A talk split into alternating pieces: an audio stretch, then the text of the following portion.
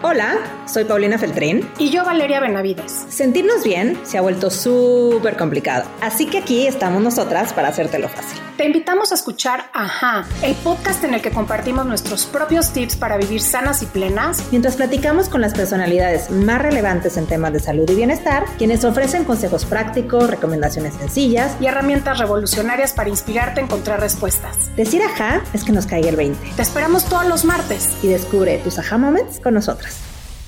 Hola, bienvenidos a todos a un nuevo episodio completito de Aha Moments Podcast. Bienvenida, Pau.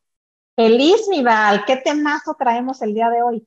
Así es, y la verdad es que, bueno, pues son de estos temas que nos encanta poner sobre la mesa, que hablan de cómo podemos empezar a ver las opciones para vivir más sanas, más plenas, más sanos y más plenos, a partir de diferentes opciones en la vida. Y en este, en este espacio hemos hablado de medicina naturista, hemos hablado de aceites esenciales y cómo, cómo, cómo nos ayudan en la salud eh, en distintas áreas. Hemos hablado de homeopatía de alguna u otra manera, pero nos faltaba hablar de un tema muy importante porque estoy segura que muchos de ustedes han escuchado hablar de las esencias florales o de las famosas flores de Bach. Y hoy invitamos a una persona increíble a platicar sobre, sobre este tema, porque es una gran opción también cuando tenemos condiciones emocionales, cuando tenemos condiciones físicas eh, o cuando tenemos alguna enfermedad diagnosticada, el complementar o el ayudarnos a través de estas otras alternativas, como lo son las esencias florales, las flores de Bach. Y resulta que hay varias escuelas que hablan de este tema. Y es pues volver a la naturaleza, volver a la madre tierra, volver a esto que, que ha servido durante muchísimos años, durante muchísimos eh, milenios, que es la medicina natural y la medicina que viene de la, de la madre tierra. Entonces, hoy vamos a platicar con Begoña Sigrist. Ella es terapeuta certificada y maestra de esencias florales de California. Es también terapeuta certificada de esencias florales de Bach. En su formación es licenciada en comunicación por la Ibero y maestra en comunicación gráfica por NYU y es fundadora del Centro de Meditación y de Terapias Calix desde 2001. Em, también es fundadora del Colegio Waldorf en Lakesh, en México, y actualmente está estudiando una maestría en percepción extrasensorial con la Fundación iClubby. Entonces, bueno, pues muy contentas de tener este tema hoy en la mesa. Y nosotras que hemos experimentado con muchas escuelas y muchas técnicas, no queríamos dejar de lado hablar de esencias florales como una opción terapéutica para ayudarnos a sanar. Así es. Y si crees que este tema es un poco woo-woo o que no tiene un respaldo científico, déjame decirte que en este episodio vas a encontrar que es todo lo contrario. Begoña es parte de, de una escuela de investigación y nos platica toda la esencia que hay detrás. Creo que es súper valioso que si tú sientes que estás fuera de ritmo, que si sientes que hay algo que no termina de encajar, eh, puede ser que estas flores, por más sutiles que parezcan, guarden una gran sabiduría que te ayudan a encontrar el ritmo y esa respuesta que va a llegar a ti prácticamente sin darte cuenta. Así que nos platico unos casos extraordinarios de pacientes que han tenido grandes cambios, tanto a nivel emocional como físico y mental, y que les han mejorado la vida por completo. Así que mucha ciencia atrás, mucha investigación y por supuesto testimonios increíbles de por qué tal vez es para ti la posibilidad de integrar las flores de Bach en tu vida. Así que cheque el episodio y ayúdanos a compartirlo. Estamos en las redes como arroba aja.mx y sin duda este es un episodio que nos encantaría escuchar de ti. ¿Qué opinas? ¿Qué te pareció? Si es algo que te gustaría integrar para que cada vez lleguemos a ti con el contenido que más te resuena. Así que no te despegues, gran, gran episodio de Flores de Bach con Begoña.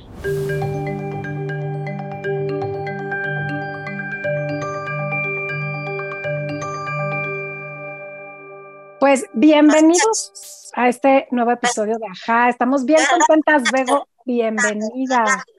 Muchas gracias, gracias por invitarme. A los dos, gracias, Vali Pau. Como saben, en este espacio, pues siempre nos gusta platicar de estas terapias, de, estos, de estas medicinas complementarias o alternativas. Y, mm, y, ya hemos platicado de aceites, ya hemos platicado de herbolaria, ya hemos platicado pues de muchas cosas que vienen en la naturaleza, pero nos faltaba platicar de flores de Bach. que queremos entender de dónde va, así que pues creo que podemos empezar por esta pregunta que estábamos eh, pues poniendo eh, al aire antes de empezar, que es, Bego, ¿qué pasó en tu vida? Que además tienes un perfil muy parecido a lo que hemos vivido nosotras, ¿no? De este, de este tema de estar metidísimas en la chamba, de tener nuestra energía masculina a full, como productoras, de, como proveedoras, como productoras de la vida, ¿no? ¿Qué pasó en tu vida que te acercó y te llevó a este tema de trabajar con flores y ahorita entramos al detalle de las flores. Claro que sí. Bueno, pues como dices, yo me dedicaba totalmente a otra cosa, o sea, mi educación fue totalmente formal y, intelectual. Entonces yo terminé haciendo una maestría en Nueva York para hacer páginas de Internet y me dediqué mucho tiempo a eso, o sea, en el boom del Internet, ¿no? Que eran los, o sea, 97, 98, 99 yo ya tenía una empresa de Internet que empecé trabajando en Nueva York y en Houston. Ya hacía páginas para bancos, o sea, me iba muy bien. Y llegué a México y puse mi propia empresa. Y ya cuando llegué a México estaba embarazada de Sebastián, mi hijo. Entonces, eh, al dar a luz, yo pensé seguir trabajando porque la verdad es que era muy buen negocio y yo estaba muy contenta, pero mi hijo nació con problemas de asma y bronquitis muy fuertes. Entonces, pues yo me iba al hospital, ¿no? Y le daba antibiótico y del antibiótico pasamos a la cortisona y pues los doctores me dijeron, este niño va a tener que vivir con cortisona toda su vida y pues va a ser un niño que no puede hacer mucho ejercicio. Yo lo veía cada vez más delgado, lo veía cada vez con, eh, con una palidez muy, muy peculiar que no me gustaba nada. Y pues yo ya no creía que la medicina le estuviera haciendo ningún bien, ¿no? Eh, entonces rompí con mi mundo de, doctores y dije, no, me voy a ir a, lo natural, porque yo, o sea, fue un instinto, ¿no? Fue, fue más allá de, todo lo racional.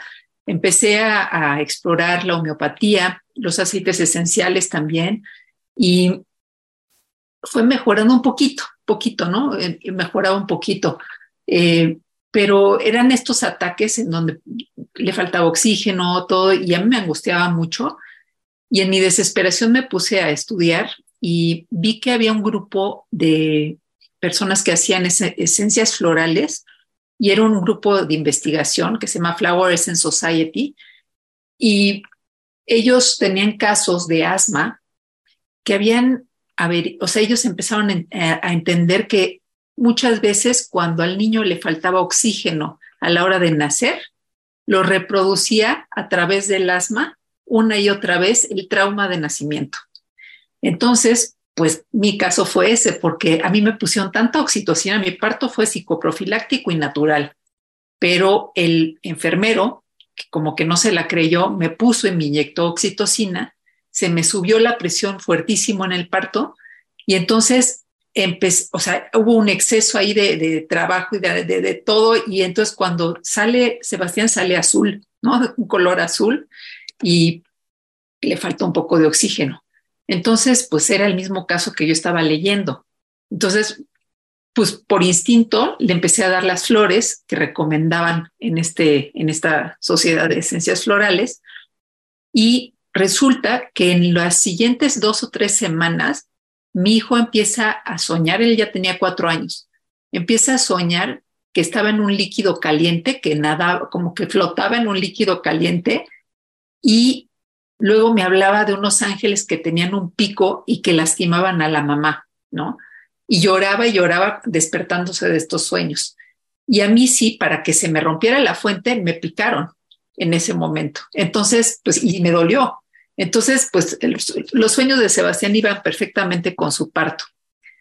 Lloró mucho, tuvo varias pesadillas los siguientes días y de pronto una franca mejoría, ¿no? O sea, empezó a, respirar mejor, se empezaron a, hacer los lapsos de enfermedad como más amplios y en unos cuantos meses Sebastián no tenía asma, ni bronquitis, ni nada. O sea, los doctores no lo podían creer porque ya era un, es algo que ya me habían dicho que iba a vivir así toda su vida y se le quitó, ¿no? Con las esencias florales.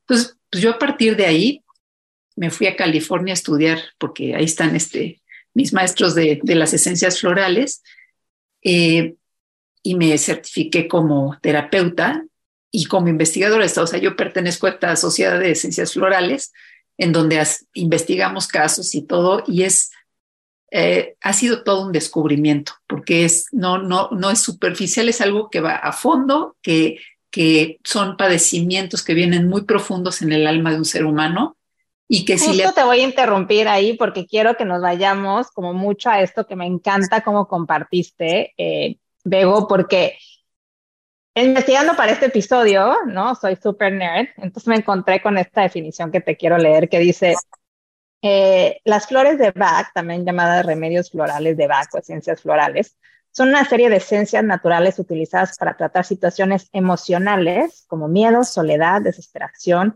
estrés, depresión y obsesiones. Afirma que la enfermedad es el resultado de un conflicto entre los propósitos del alma y las acciones y las perspectivas de la personalidad. Esta guerra interna, según Bach, conduce a estados de ánimo negativos y al bloqueo de energía que provoca falta de armonía y que puede generar en enfermedades que se somatizan como enfermedades físicas. Y normalmente, luego cuando pensamos en somatizar y cuando pensamos en estas cosas, como que suena muy Google, ¿no? O sea, yo a veces eh, estoy tomando una certificación en, somatización y mi doctor me dice, pero no estás somatizando, o sea, tus estudios dicen que sí lo tienes, ¿no? Yo, bueno, sí, pero es que hay que entender, ¿no? ¿Qué, está diciendo mi cuerpo? Y cuando pensamos en niños, muchas de las grandes preguntas que hacemos es, pero ¿por qué un niño? ¿No? O sea, ¿de dónde viene? Y yo estoy convencida que en estos eh, caminos del alma hay cosas que, al menos en mi experiencia, he descubierto a través de qué estaba viviendo mi mamá cuando estaba embarazada de mí. ¿no? ¿Cuál era la relación de mis papás? Y desde ahí siento yo que se empieza a formar este campo de energía, ¿no? Y hay cosas que muchas veces ni siquiera son tuyas, las traes porque ya venían desde este proceso de parto, desde que tu alma decidió encarnar. Y entonces me encantaría que nos platiques, ¿no? Que te veo con esta mente muy analítica de investigación, nos des un poco de fundamento, ¿no? Con este grupo al que perteneces en cómo es que las flores son una herramienta para justo lograr abrir estos espacios donde la energía se desbloquea y donde empezamos a liberar todo eso que muchas veces inconscientemente lo traemos atorado. Pues mira, te lo voy a explicar un poco con, con la historia de Bach, ¿no? De Eduardo Bach, que él durante la guerra, o sea, de ser un médico que se volvió, era bacteriólogo, luego se volvió un homeópata y él siempre estuvo interesado en la persona en su eh, completa, ¿no? ¿no? No nada más en sus síntomas. Y fue un hombre tan sensible que se dio cuenta que había padecimientos que eran repetitivos o crónicos y que la medicina ni, y quizás la homeopatía tampoco podían curar. Entonces se fue al campo a investigar, porque él consideraba que la naturaleza de alguna manera nos tiene, tiene que, o sea, la clave de todos nuestros padecimientos tiene que también estar contenida dentro de la naturaleza, ¿no? Muchas veces los que estudiamos las, las flores, cuando estás enfrente de mí en una terapia, yo veo tu gesto, por eso no puedo dar flores por teléfono, ¿no? O sea, yo tengo que ver el gesto de la persona y el gesto de la persona tiene muchas veces que ver con el gesto de las flores que le voy a dar, ¿no? Entonces, una persona que tiene una la cabeza así baja, ¿no? Entonces, pues una California Picture Plant me late, ¿no? O sea, como que hay un gesto que te dice, esta persona tiene esto, su color, este, todo. Entonces, no es algo tan teórico, es también muy sensible. Aquí estamos hablando de un campo en donde hay una sensibilidad mayor que ya no abarca solamente el cuerpo, abarca el alma, el alma de la persona que está.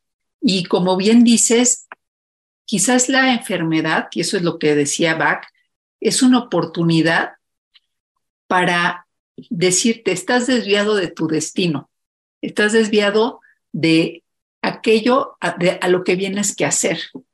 Entonces, las flores te regresan de nuevo a tu camino, ¿no? Te, dicen, por aquí no, porque las flores, lo que yo eh, conozco de las flores es que son un equilibrio. Entonces, si estás de un lado, te van a regresar a estar del otro. No estás muy enojado, te van a calmar, pero si estás muy apático, te van a dar energía. Eh, lo que es una medicina vibracional, imagínate lo sutil que es. No es una algo que te tomas y entonces te curas, es algo vibracional que si la persona que es tu terapeuta te da la flor adecuada, sí o sí va a funcionar. Si no te da la flor adecuada, no pasa nada. Sea, nunca va a ser peligroso que te den flores, pero si le atinan, va, va a haber algo que va a suceder siempre. Y a veces son reacciones muy catárticas. Por eso un terapeuta tiene que saber muy bien ir poco a poco, ¿no? Ir, ir, si, si la persona se desvió su barco hacia otro destino, bueno, vamos dándole la vuelta al timón poco a poco para que regrese. Pero siempre hay un cambio, aunque sea a una medicina tan, tan sutil. Ay, me encanta, me encanta em, pensar en que a través de la conexión con las flores podemos trabajar en estos otros cuerpos más sutiles que no vemos, ¿no? Porque estamos acostumbrados a ver la enfermedad como en esta, en, esta careta física, ¿no? Es en el cuerpo, es en la mancha, es en el dolor, es en el no poder dormir, es en, ¿no? Y después lo pasamos como este cuerpo más emocional porque siento angustia, por lo que decía, siento enojo. Pero es cierto que si nos vemos como energía en distintos niveles, pues me encanta entender que hay una flor o una planta que puede perfectamente bien hacer no sé si decir simbiosis, no sé si es la palabra correcta, pero sí abonar a ese campo energético que no siempre vemos muy sutil y que nos ayuda a redirigirnos.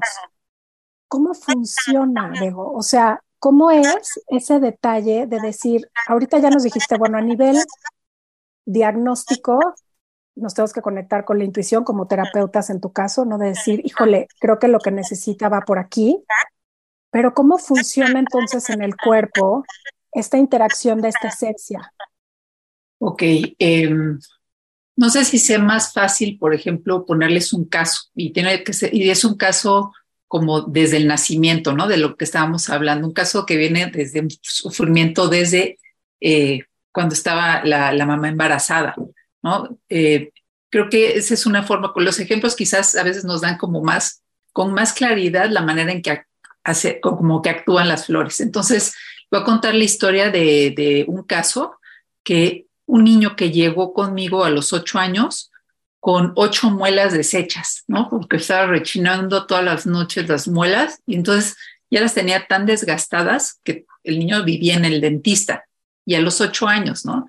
Y su situación familiar no era tan angustiosa como para que estuviera con esto, ¿no? Entonces, cuando tú trabajas con flores, tienes que trabajar desde lo más externo hasta lo más interno. O sea, no puedes, lo, más importante es ir como poco a poco viendo qué es lo que más molesta, ¿no? O sea, ah, bueno, aquí lo que más molesta, pues sí era lo de la rechinar de dientes, pero también el niño estaba muy enojado, ¿no? Entonces, primero vamos a ver qué pasa con el enojo. Entonces, vas dando eh, desde la capa más exterior, vas empezando a a lograr como que, esta persona empiece a tener un bienestar. Bueno, se le bajó un poquito el enojo, pero el rechinar de dientes ahí seguía. Luego eh, vimos que estaba muy enojado con su papá. Bueno, vamos, ok, le di las flores del papato, ahí va un poquito mejor. Eh, con los amigos, pues se vuelve más sociable. Todo esto en un periodo de seis meses de tratamiento. Ahorita les platico lo de lo largo de un tratamiento o no pero seguía rechinando los dientes. Entonces, al final pues, se me ocurre preguntarle a, la mamá, oye, ¿y, cómo fue tu parto? Resulta que mm, a ella, porque vivían en Estados Unidos, le dice el doctor que la cabeza del niño es demasiado grande y que seguramente tiene síndrome de Down.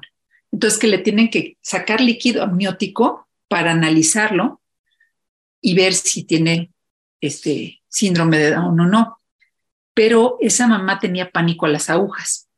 Entonces ella pasa un periodo de estrés de que le dicen a que le sacan la sangre, digo la sangre, el líquido amniótico, ella sufre mucho, mucho estrés y, ya que se la sacaron, pues también como que, siente un pánico, ¿no? Entonces, pues nos vamos a las esencias que tienen que ver con el nacimiento y con los traumas que pueden ser durante el embarazo o los primeros siete años de vida, ¿no? Hay, unas esencias que trabajan en eso. Entonces, me voy a esas esencias y el niño empieza a dejar de morder y empieza a hablar y hablar y hablar y hablar y hablar y hablar. Entonces, bueno, llegó un punto en donde no paraba, que era como un loro, y entonces la mamá me decía, creo que prefería que mordiera a que hable tanto, ¿no? Pero era como si le hubieran como cambiado la válvula y del estrés de aquí sale la voz. Eso se fue regulando con, el tiempo y ese niño acabó siendo el orador número uno de su colegio, porque normalmente, fíjense qué interesante, nuestro peor defecto donde guardamos todo es nuestra mejor cualidad también. O sea, donde está la enfermedad, ahí tienes todo el potencial para hacer lo mejor que puedes hacer. Entonces, ese es el balance que, este es un caso extremo, pero es un balance que dan las flores, ¿no? De el estrés a hablar y un, una, eh, poco a poco, como una, una mejoría en donde ya tampoco habla tanto, pero habla lo correcto, ¿no? Entonces, como que es, es, es muy interesante. Me encanta tu ejemplo, Bego, porque eh, normalmente queremos que sea como muy pausado, ¿no? Así como estamos buscando la píldora mágica que de un día a otro te sientas perfecto, también queremos que sea sutil y que no suceda nada, ¿no? Y el ejemplo que nos das es cuando desbloqueamos energía, te puedes ir al lado opuesto, ¿no? Hay tanto guardado que, claro, el niño le dio verborrea porque lleva ocho años sin hablar, ¿no? Entonces, creo que es como súper compasivo el que podamos entendernos y acompañarnos en el proceso y como tú dices, después se reguló y entonces ya eh, lo, hace, lo hace mejor o lo hace con más equilibrio. Y hablabas de la vibración, ¿no? Y es un tema que a mí me apasiona, el tema de energía y vibración, porque estoy convencida que somos energía. ¿no? Y que al final del día, cuando llegamos a comprender eso, eh, podemos de alguna u otra manera regularnos mejor, ¿no? Y para toda la gente que nos escucha, que a lo mejor no están tan familiarizados con esto, me encantaría que nos hablaras con más detalle qué es esta vibración de la que hablas. Todos nos hemos sentido con mayor calma, con mayor paz, con mayor tranquilidad en medio del bosque, ¿no? Cuando vamos a la playa, todo el mundo regresa feliz, no hicimos otra cosa más que sin darnos cuenta estar en contacto con esta energía pura de la naturaleza, que es sumamente sanadora. Y estamos hablando de flores. Entonces, cuéntanos qué vibración tienen las flores y cuál es ese efecto. Eh, me parece un poco como cuando estos silbatos solo para que escuche el sonido los perros, pero que tú no lo escuchas y entonces es esta vibración que está destinada para resonar con el perrito, ¿no? Es un ejemplo muy burdo, pero platícanos tú cómo funciona esto de la vibración de las flores en nuestro cuerpo. En la naturaleza, o sea, si ustedes ven, en cada lugar hay diferentes tipos de flores, o sea, no salen las mismas en uno, quizás por regiones están las mismas, pero las condiciones eh, climatológicas, el uso horario, todo tiene que ver con que salga una flor.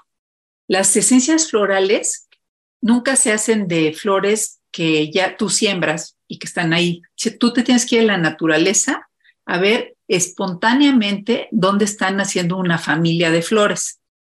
Entonces, quiere decir que en ese lugar y por esas condiciones y por todo, crece y nace una familia de flores. Y tú vas ahí a hacer tu esencia floral. No las flores vienen a ti, tú vas a las flores. Hay algunas flores que nacen viendo un barranco, por ejemplo, ¿no? Como una que se llama Mountain Pride. Pues el gesto de esa flor que nace hacia el barranco te da a entender como investigador que es una esencia que seguramente tiene que ver con la valentía o el arrojo de algún momento de tu vida, ¿no? De decir, voy.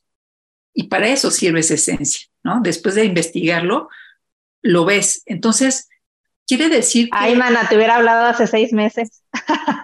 ya queremos ir a terapia. Pero bueno, sigue, Sí, o sea, eh, digamos que la vibración, o sea, las flores nacen porque en ese lugar, de alguna manera, están las propiedades adecuadas para que en ese momento salga una familia. Y esa familia tiene todo que ver con el momento, la vibración, las estrellas que estaban arriba. O sea, mis maestros dicen que tiene que ver casi, casi con el cosmos. O sea, las primeras esencias florales y las mejores, de hecho se los recomiendo, es que si un día van al campo y ven flores, el rocío que está en los pétalos, esa es la mejor esencia floral, la más pura. Y además contiene ciertas sales que hacen que la información del cosmos se quede implantada en esa gotita que se están tomando de la flor. Esa es la mejor esencia floral. De hecho, hay algunas personas que hacen esencias florales que recogen el rocío y con el rocío hacen sus esencias para potencializarlas. A eso me refiero con vibración. ¿no? O sea, es la vibración que en cierto momento, en cierto lugar, en la naturaleza existe y entre más pura sea, más afín y más potente va a ser para ti. Por eso les decía, si una esencia floral, yo me equivoco y te doy una esencia floral que no te corresponde, no te va a hacer nada. Porque es como si dijeras, yo soy AM y esta flor es FM. No hay manera que, que, que me haga nada, ni, ni siquiera empatamos. Pero si, ese, si yo soy AM y esta flor es AM, empatamos y tú vas a ver que inmediatamente funciona. ¿Ok? O, o, como el ejemplo de la música que decías, hay personas que, que cierta música les resuena y entonces vibran con ella y les gusta, y otra, para otra es un escándalo y no pueden con ella y necesitan el bosque. Pero hay personas que el bosque es insoportable porque las, las confronta con su silencio. Y entonces, ¿me entiendes? Entonces tú tienes que ver en qué vibración está cada quien y ser un observador como muy respetuoso de la persona para ver qué esencia floral realmente empata vibracionalmente con esa persona de acuerdo a lo que tú ves. Por eso no hay recetas, ¿no? O sea, digo, puedes saber, eh, obviamente el rescue es fantástico, pero no puedes tomar rescue toda la vida. Tienes, tienes que ver en qué situación estás, tienes que ver quién es esta persona y entonces siempre la, la, la fórmula que vas a dar es muy personal. No puede ser una receta ya hecha para todo mundo. O, puede serlo, pero no a todo el mundo le va a hacer bien. Sí, o sea, lo que entiendo es que son súper personalizadas de acuerdo a cada caso, ¿no? Más allá de que repitas flores porque ya las conoces o porque finalmente todos estamos conectados de alguna manera. Entonces, a lo mejor de pronto hay cosas a las que todos nos estamos sometiendo o, nos vemos afectados de y entonces pues sí, ¿no? Pienso en pandemia, pienso en una situación familiar de duelo en donde pues a todos nos pega, en fin. Oye, Bego, a ver si me voy al, no, puedo evitar pensar el, o sea, literal es flores de todo el mundo, en todos lados, eh, o sea, me encanta esto que dices de, no son las que estás cultivando en un laboratorio, ni son las que puedes ir sembrando juntitas para poder sacar tus esencias. ¿Cómo es ese proceso de extracción, de selección? Eh, ustedes que se dedican a esto, tú que te dedicas a esto, ¿cómo, ¿cómo llegas a realmente sacar estas flores y estas esencias? ¿Y cómo es el proceso de extracción? Lo, llamamos una infusión solar. Entonces, tú te vas a la naturaleza y te quedas un tiempo ahí y ves qué familias de flores hay en cierto momento de, en, ese lugar, en ese año, ¿no? Te puedes ir a una montaña y ver qué familias y en qué ciclo están. O sea, hay veces que de pronto sale espontáneamente dos o tres florecitas, ese es el principio de un ciclo. Ahí todavía no puedes hacer esencias, pero llega un punto en donde esas dos o tres se convierten en muchas y entonces hay un florecimiento de una de las familias importante, ¿no? De pronto ves puras flores amarillas en un lugar o nuestras carreteras unas flores como lilas que hay, o que se llaman cosmos, que también, ¿no? De pronto, ¡pum!, todas. En ese momento donde sale como una explosión de flores, en ese momento tú te vas muy tempranito, idealmente a un lugar donde hay un manantial, tomas agua del manantial y llevas em, algunos recipientes transparentes eh, de, vidrio, hay gente que lleva cuarzo, todo eso lo llevas al lugar donde está la familia de flores. Tu agua de manantial recién sacada eh, favorablemente, ahorita les explico por qué, y tus recipientes. Y entonces pones el recipiente, viertes el agua de manantial, tomas solamente el botón de la flor, ¿no? Quitas los botones, no, ni las hojas, ni el tallo, nada, ni las hojas, solo la, la flor, lo pones en el agua de manantial y lo dejas a la luz solar durante tres horas aproximadamente. Lo que la flor suelta al ser infusionada por el sol en el agua, eso es una esencia floral. Ya luego pones brandy, que es el conservador que, utilizamos, en la misma medida que, que el agua pones brandy, y luego ya se van haciendo diferentes este, eh, reducciones, ¿no? O sea, para, para lograr hacer una esencia madre de una flor o de, de, una sola flor. Y entonces, eh, eso ya lo utilizas para, para, tu, para tu terapia, pero pues no estás ni haciendo un té, ¿no? Ni metiendo otra parte de la, de la planta. Entonces, por eso em, son, es un remedio sutil líquido, ¿no? No es algo que, es algo tan, tan, tan sutil que se va a un lugar muy, muy profundo tuyo, ¿no? Y entre menos gotas tomes, más potencia, o entre menos gotas uses, más potencia tienen. Entonces, es un poco como la homeopatía, entre menos más. Es un remedio que es así. Platícanos todo, Bego, sobre cómo es una terapia, ¿no? A mí me llena de curiosidad, eh, porque normalmente yo lo tenía en este concepto, las pocas veces que lo he experimentado, como una botica. No llegas y te dicen que tienes esta, tómate lila, y nunca he tenido esta personalización de la que tú hablas. Entonces, cuéntanos cómo debería de ser una terapia con flores de Bach. Pues mira, eh, cuando la primera es, como les dije, algo, tiene que estar la persona, idealmente, ¿no? Digo, a menos de que sea un caso extremo, pues lo puedes ver ahora por Zoom, ¿no? Pero sí vela, o sea, tienes que ver a la persona. Em, la persona tiene que, o sea, tienes que ser capaz de hacer las preguntas correctas para que la persona empiece a hablar de sus emociones, además de sus síntomas porque normalmente lo primero que pasa es que las personas llegan con síntomas y las flores tienen más que ver con las emociones. Entonces, tienes que llevar a la persona a que se haga consciente que detrás de su enfermedad hay algo más, ¿no?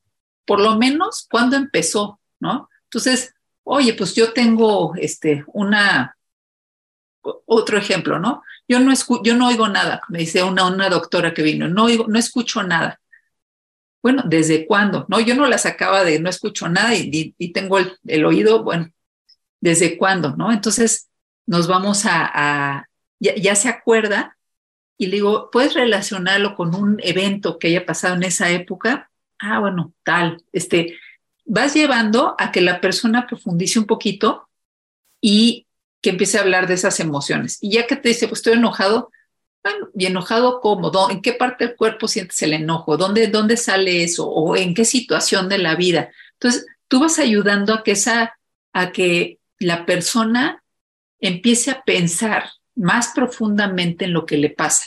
Eso yo creo que ya es lo primero. Aparte de las flores, lo más importante es la conciencia. La conciencia de cuándo empezó, la conciencia de cómo me siento, la conciencia de cómo me afecta.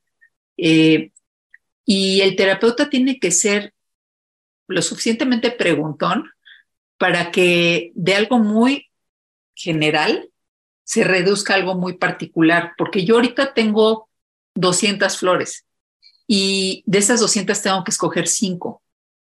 Entonces, pues para el enojo tengo 14. ¿Qué tipo de enojo es? ¿No? ¿Y hacia quién? y cómo me afecta. Y cómo, entonces, yo voy preguntando hasta que sé qué esencia qué flor es la adecuada para esta persona. Y esa es una de cinco, ¿no? Entonces, ¿qué otras flores aparte de esa pueden acompañar a, esta flor? Hay que, hay que hacer una fórmula en donde todo lo que yo pueda ver relacionado a lo que me platican esté cubierto. Es un poco como una terapia psicológica, ¿no? O sea, un poco es ir con una terapeuta, ¿no? En la que vas a estar compartiendo mucho de ti, ¿no? Tus emociones a lo mejor no va a ser hablar por, muchísimo tiempo, pero es como ir a una sesión de psicoterapia, que es lo que más conocemos todos los que nos están escuchando, que alguna vez te dicen, ve a terapia, eso es lo que hacemos. Vamos y platicamos tratando de llegar, ¿no? A la raíz, ¿no? De, esa emoción. Sí, exactamente. Pues mira, es que eh, yo creo que como nos comunicamos es de esa forma, ¿no? O sea, lo que quizás va más allá es ver el gesto de esta persona, porque hay gente que te puede decir, estoy feliz y tiene un gesto como de preocupación tremendo, ¿no? O este, yo estoy relajado y están así, ¿no? Entonces, que, o sea, sí es lo que te dicen, pero es también lo que te dice su cuerpo, es también, ¿no? Este, tenemos muy poco vocabulario emocional, ¿no? Entonces, yo creo que con mucho amor tienes que invitar a que, más que, que, empiecen a platicar un poquito más, que se suelten, que estén confiados, que no sea un interrogatorio eh, y que no haya un juicio, ¿no? Para que la persona diga honestamente cómo le está afectando todo esto en su vida, en dónde está estancado, ¿no? Porque te pueden decir, estoy bien en esto, en esto, esto, y en esto no pues en general no, no somos tan de departamentos, en general hay algo que, que, que, no está que no está en un buen rumbo, pero es, es todo el ser humano, ¿no? Entonces hay que, hay que ver esa persona cómo puede recuperar su, primero, el conocimiento de sí mismo, que yo creo que es el objetivo final de la terapia, que el objetivo final de esta terapia es que ya no me vuelvan a ver. O sea, que sea puntual las flores te acompañan un ratito, pero en el momento en donde quieres seguir y ya no lo necesitas, ya no te acompañan. O sea, es un empujón de la naturaleza, pero no es una terapia en la que vas a estar mucho tiempo. Ah, eso me encanta. Eso me encanta porque es al final del día, ah, como dices, acompañar, ¿no? O sea, como en una terapia de cualquier otro tipo, como dice Pau, eh, más, más a nivel psicoterapia, pues eventualmente el chiste es que recuperes, parte de tu poder personal que resuelvas y que con esos cambios eh, de pensamiento, de creencias, de actitudes y comportamientos puedas, pues ahora enfocarte en lo que sigue, ¿no? en vez de estar en lo mismo. Oye, Bego, hay, hay contraindicaciones, o sea, ya nos explicaste un poco de no pasa nada si te damos una que no va, porque pues no va a jalar, ¿no? Pero ¿hay, algún, ¿hay alguna razón por la cual alguien no debe de tomar flores de Bach? Yo creo que nada más es esta parte en donde podrían ser demasiado catárticas. Por ejemplo, si hay una que se llama agrimoni, ¿no? Agrimoni es una flor que desde Bach, que son las personas que te dicen, ¿cómo estás? Ay, súper bien. Este, y que, no, todo padrísimo, o sea, no tengo nada, ¿no? Pero vienen a verte, o sea, vienen a terapia, pero todo está bien y no pasa nada. Y estas personas tienen esta máscara, si tú a una persona grimoni le das a grimoni, va a tener una catarsis horrible porque le estás quitando la máscara que por una muy buena razón tiene puesta. Entonces, yo creo que es una terapia de mucha compasión, en donde si tú ves el dolor, porque estamos hablando aquí que en general hay mucho dolor atrás. Entonces, tú tienes que ver de qué manera compasivamente y con todo el amor, quitas esa máscara poco a poco. Pero primero tienes que sanar lo que estaba atrás de la máscara. ¿Ok? Entonces, la contraindicación sería dar flores que hacen una catarsis en esta persona porque entonces ya la alejarías más de su de, la salud y de buscar que haga algo bueno, ¿no? O sea, si das mal unas flores de Bach o las haces muy catárticas, pues la persona se va a asustar y va a decir, no, yo no le entro. ¿No? Entonces, es llevar como, como poco a poco a, que diga, yo misma me quito la máscara, ya no la necesito. Mm. Es devolverle la fuerza. Esa sería, o mezclar muchas medicinas, por ejemplo, pues hay personas que llegan y me dicen, oye, pues este, estoy tomando homeopatía, estoy haciendo aceites, estoy haciendo no sé qué, ¿puedo tomar flores? Sí, claro, pero pues no vamos a saber qué hizo qué, ¿no? Entonces, creo que, bueno, y yo, yo como me gusta mucho que, que veamos realmente qué te hacen las flores y ya luego sigues con otras cosas, ¿no? Entonces, este, pero si no, no vamos a saber qué flores qué te hicieron las flores y cuáles seguimos y cuáles cambio y no. Entonces a mí sí me gusta que la persona venga un poco a ver realmente cuando esté lista para tomar flores. Oye, Bego, estamos en la época del microondas, ¿no? Todos queremos la pastilla mágica o queremos que nos tome 30 segundos hacer una quesadilla. Y estás hablando de una energía muy sutil, ¿no? Una energía que tiene que ser que tu cuerpo va recibiendo y hasta dijiste, entre menos gotas utilices, mejor, ¿no? Platícanos más o menos cuál es el tiempo de una terapia con flores de Bach, porque también nos dijiste algo súper inspirador, que es lo ideal es que tú no me vuelvas a ver, ¿no? Lo ideal es que lo resolvamos. Y ya nos diste el ejemplo de tu hijo que fueron como seis meses.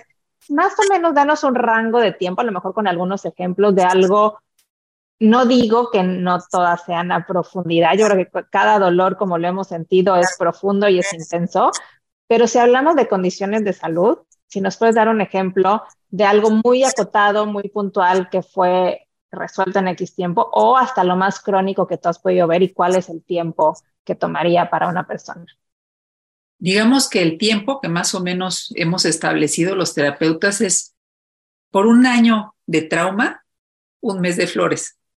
Cuando hablé de seis meses, por, cuando hablé de seis meses, era para el niño de los... la vida! Para el niño de los dientes. fueron ocho meses entonces, porque eran ocho años. Eran, sí, más o menos entre seis y ocho, este, pero ya los seis ya aflojaba la, la mandíbula, digamos, empezaba a hablar y hablar y hablar. Pero sí, este, es más o menos el, el tiempo, ¿no? Entonces, Depende cuándo fue el trauma, pero para estas personas que de pronto se desesperan con un tratamiento, yo les diría, pues, ¿cuánto tiempo llevas padeciéndolo? unos meses, no tienen nada, o sea, ojalá que todo, ¿no? Que en unos meses em, quitaras algo porque lo quitan permanente. Ojo que las flores, una vez que curan, no se te vuelve a presentar. Un ejemplo, una bebé que no podía meterse la camisa así, era un trauma, o sea, era una niña chiquita, pero no podía que le pusieran una camiseta porque era pánico. Pues claro, ella tuvo un parto en donde le, le costó trabajo salir, ¿no? Entonces, a esa niña, después de un mes o algo así, o dos, ya le podías poner su camiseta y ya no tenía nada, ¿no? Trabajando el nacimiento creo que muchas de las fobias y de, las, de los traumas que tenemos se pueden lograr quitar una vez que tú haces conciencia. La persona tiene que darse, tener conciencia de por qué le está pasando algo así. Y creo que es un como clavado hacia ti mismo y hacia tu vida que vale la pena. ¿No? Muchas veces hacemos que esta persona en esos meses, si es que dura meses, se acompañe de un diario, que apunte sus sueños, que todo porque yo creo que el poder más grande que tiene el ser humano es conocerse a sí mismo. Eso ya no te lo quita nadie. Y el peor, eh, híjole, de las peores cosas que no nos puede pasar es depender de alguien más, que siempre alguien más tenga el poder sobre nosotros, ¿no? Y que nos diga, tú vas por aquí y tienes que hacer esto y tienes que... Ojalá que un día recuperemos nuestra fuerza y nuestro poder. Somos personas, somos seres extraordinarios, pero nos han hecho muy dependientes y muy débiles. Entonces, una enfermedad, como dice Edward Bach, te da la oportunidad de reconocerte y de volverte a entender, a, ver quién eres, y esa misma enfermedad te va a decir cuál es tu potencial, como al niño de los dientes, ¿no? Mi potencial es de ser un orador, un exceso de timidez, bueno, pues tal vez es, es alguien que se arroja mucho a decir las cosas con pasión, ¿no? O sea, no sé, pero hay que, hay que descubrir qué estaba atrás del escenario, esperando a salir. Me, me, da la impresión, veo que esto es como que entrar al mundo de las flores y a este tipo de terapia tiene que ver también no con solo resolver esa parte de un síntoma o de una enfermedad, sino de hacer trabajo personal profundo. Y es una manera como de abrirse a esto, porque, pues sí, muchas veces, como decimos, pues nada más queremos la solución rápida, ¿no? Entonces no importa, entre más natural sea, pues mejor, porque menos daño me hace, ¿no? Que la pastilla o que el medicamento, lo que sea, ay, bueno, pues con unas florecitas, ¿qué puede pasar? Em, ¿Cómo acompañas a una persona con estas grandes enfermedades crónicas porque yo creo que muchos de los que nos están escuchando es, o sea, sí se me antoja, no sé si estoy tan dispuesto a abrir todo, pero estoy viviendo en, un, en una situación crítica, en un, con un cáncer, con un problema cardiovascular grave en el que estoy supermedicado, con lo que sea que hoy en día nos impide estar al 100, eh, más allá de que puede estar relacionado a un tema personal, pero ¿cómo acompañan las flores esto? O sea, hay, ¿hay algo que estés tú encontrando que sea común hoy en la sociedad o en la gente que atiendes? Mira, a mí me, últimamente me llegan muchos casos, por ejemplo, de panic attack o de mm, eh, pues, personas que están pues, sin ganas de vivir, este, cosas como, como como, eh, como si estuvieran aisladas de sí mismas, como si no pudieran tocar esa fuerza de la que les estoy, estoy hablando.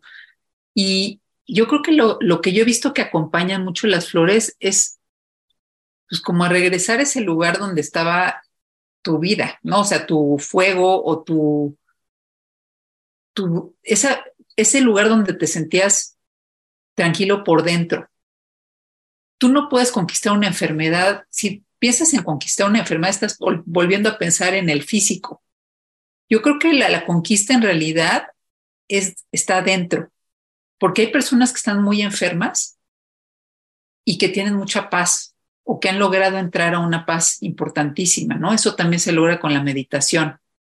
Entonces, yo lo que he visto de las flores es que te regresan a un lugar que era tu casa y tu casa no es una casa física, es una casa dentro de ti en donde todo está bien, aunque estés enfermo. Si tú cambias por dentro y llegas a ese lugar en donde tú estás bien por dentro, es ahí donde hay un cambio por fuera, no es al revés. Podemos atacar todo lo que nos pasa por fuera, pero si tú estás aislado de tu, de tu fuego interior, de tu alegría interior, de tu bienestar interior, probablemente no ganes la batalla. Mm. Me encanta lo que estás diciendo, Bego, porque muchas veces atacamos el cuerpo físico, ¿no? Una de las cosas que hablamos mucho, Valeria y yo, es de cómo tenemos muchos cuerpos, ¿no? Tenemos un cuerpo emocional, tenemos un cuerpo mental, tenemos un cuerpo físico, tenemos un cuerpo vibracional, tenemos un cuerpo espiritual y así nos podemos seguir, ¿no? Eh, y empezar a integrarlos y a reconocerlos nos empieza a dar como esta fuerza interna de la que tú hablas, ¿no? Empezar a, volver a reconectar con este superpoder que tenemos como seres humanos. Y estoy leyendo un libro sobre encontrar el ritmo, ¿no? El ritmo del cuerpo que está asociado con el ritmo de la naturaleza del cual estamos totalmente desconectados, porque siempre digo que somos animales en cautiverio cuando estamos en estas grandes ciudades. Y ahorita hablando contigo, Bego, me viene a la mente una facción en la que hablan sobre el ritmo de la naturaleza, ¿no? Entonces descubren estas flores, ¿no? Que se cierran cuando eh, se mete el sol y vuelven a abrirse cuando sale el sol. Y entonces en esta investigación dicen que va primero el huevo, la gallina, entonces agarran estas flores y las meten a un cuarto oscuro y las privan de luz, ¿no? Y lo que se dieron cuenta es que las flores naturalmente están sincronizadas con el sol. Y entonces, aunque no haya sol, ¿no? Aunque no estén expuestas a él, se siguen abriendo y cerrando. Tras un tiempo, ya no es cada 24 horas, ya se reduce a 22 y se va reduciendo esa sincronicidad.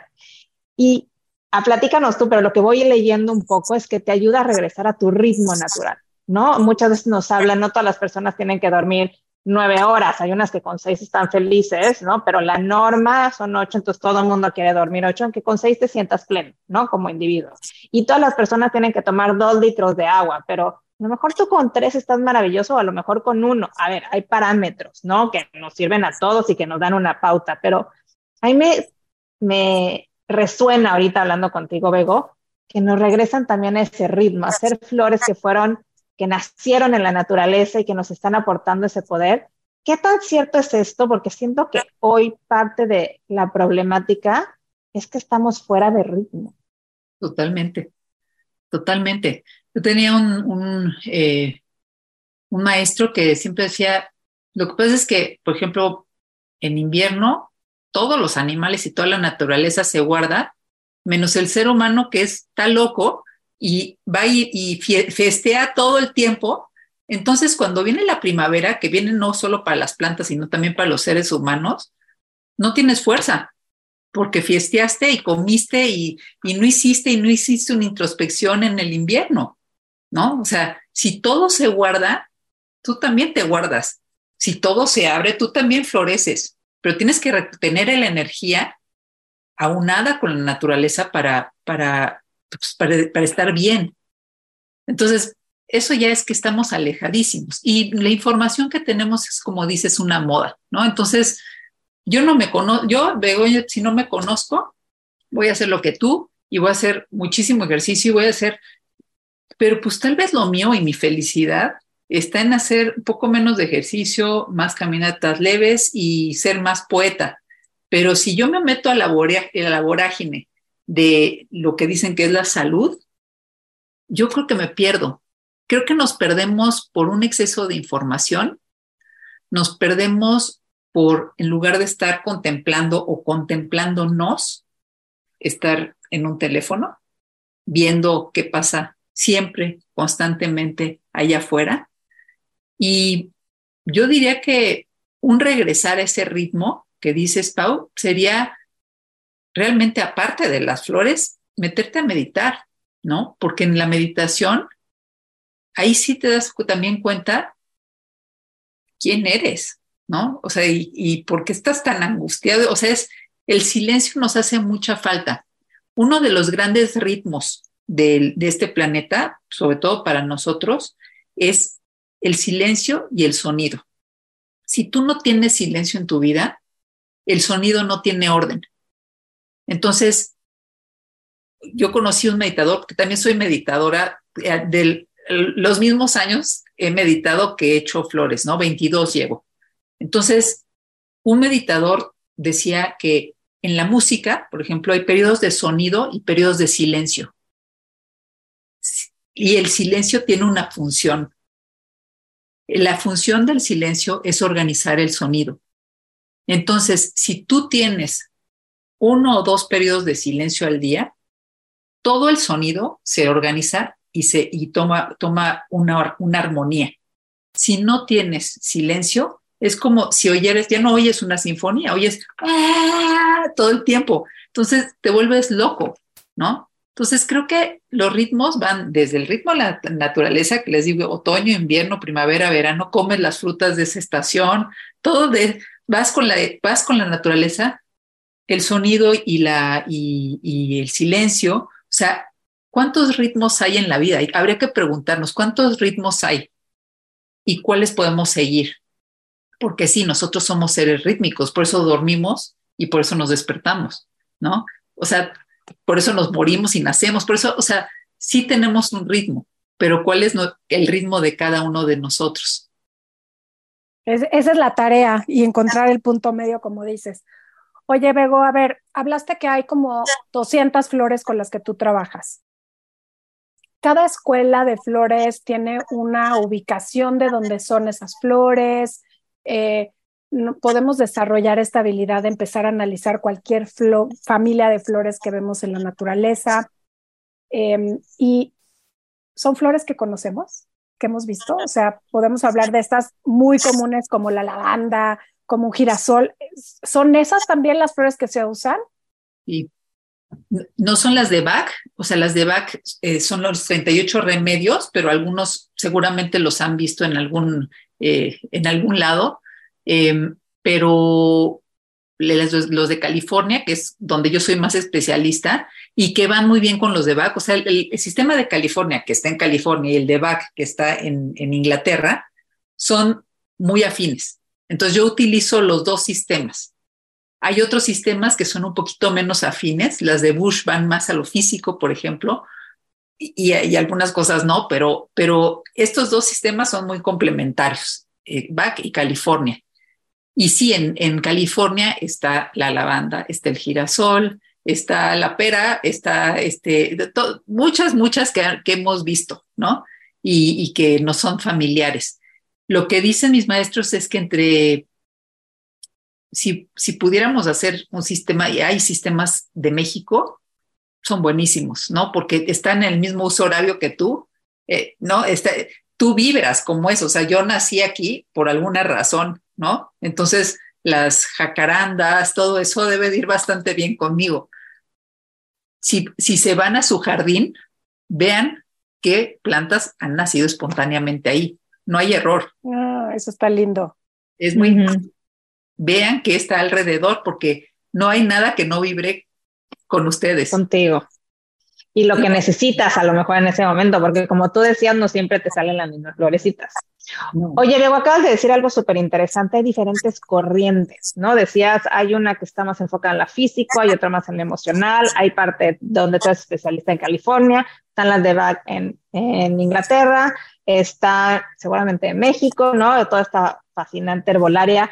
Cuéntanos qué diferencias hay, ¿no? Cuando buscamos un terapeuta eh, de flores de Bach, deberíamos de también saber cuál es su especialidad o mejor seguimos nuestra intuición, porque entiendo que hay diferentes escuelas, ¿no? Es lo que estás diciendo. Sí, hay diferentes escuelas y, y yo creo que cada, cada terapeuta es especialista en las suyas, ¿no? O sea, yo, por ejemplo, lo que sé es California y Bach, ¿no? He utilizado las de Bush con mucho éxito para ciertas cosas como un herpes o como algo así ya más concreto, y, y sí son muy, ellas, esas son de Australia, ¿no? Entonces, hay sistemas y, creo que te tienes que ir un poco por, o sea, buscando las esencias florales en general y ver cómo te sientes con el terapeuta y cómo funcionan. A la primera, o sea, a la primer frasquito vas a notar un cambio. Si no lo notas, si ves que no haces clic, si ves que no, no, y yo creo que ahí también está el poder que tienen todos ustedes, ¿no? De decir, yo me siento bien aquí o no me siento bien aquí, me está funcionando o no me está funcionando. O sea, el terapeuta está ahí, pero, pero yo creo que ahí empieza el poder de, de la persona, ¿no? De elegir qué tipo de terapia quiere y con quién. ¿no? Ustedes dan la oportunidad de que la gente nos conozca y yo creo que es un poco como las flores, es vibracional. O sea, si alguien te da confianza y si dices, yo creo que es aquí, igual que un curso, yo creo que esta persona me puede ayudar, sigue ese instinto, porque seguramente algo hay ahí. Eso hace todo el sentido, y más si estamos hablando de cómo nos conectamos a nivel vibración. Me encanta, Bego. Oye, pues ya estamos por terminar, pero siempre nos gusta terminar nuestros, nuestros episodios pidiéndoles que nos compartan y pidiéndote específicamente hoy, veo que nos compartas si has tenido, o seguro muchos, algún aha moment. En mi terapia o en mi vida o... Lo que te venga, literal. Yo creo que mi aha moment fue como mi despertar personal, ¿no? Yo, yo nací siendo una persona súper intuitiva y súper sensible crecí en un ambiente en donde no había mucho de eso y yo misma empecé como a enfermar de muchas maneras y mi aha moment fue, yo pienso que cuando a los 15 o 16 años me fui con una chamana como pude, ¿no? Vi cómo la encontraba y vi cómo, porque me dijeron de ella y a, a mí algo me hizo como, como clic, fui no era nada cerca y no era nada fácil llegar, pero esa mujer me ayudó por medio de flores, y no eran esencias florales, pero era por flores, me ayudó a, reconectar con una parte muy profunda que no había podido conectar por el medio donde me desarrollé. O sea, mi instinto mismo me llevó a un lugar remoto, este, con alguien que no conocía, y cuando yo empecé a oler las flores, me, me trabajaba mucho con ruda, con eh, rosas, con... Y el aroma de estas flores y de estas plantas hizo que yo regresara a, a mi corazón. Ese yo creo que fue mi aha moment y fue como las tortugas que se van al océano, ¿no? O sea, que dicen, eh, es por allá, ¿no? Y, así me fui. Entonces, de una manera no muy evidente, pero, pero sabía que necesitaba yo ir corriendo a rescatarme. Ay, qué lindo, qué lindo, Diego. Muchas gracias. Oye, ¿y si alguien quiere ir contigo, en dónde te encuentras? Si alguien le resonó algo de todo esto que hemos platicado y quiere quiere ir a terapia contigo? ¿A dónde, a dónde, en dónde te busca y en dónde te encuentra? Yo estoy en La Condesa, en un centro que tengo desde hace 22 años con unos amigos.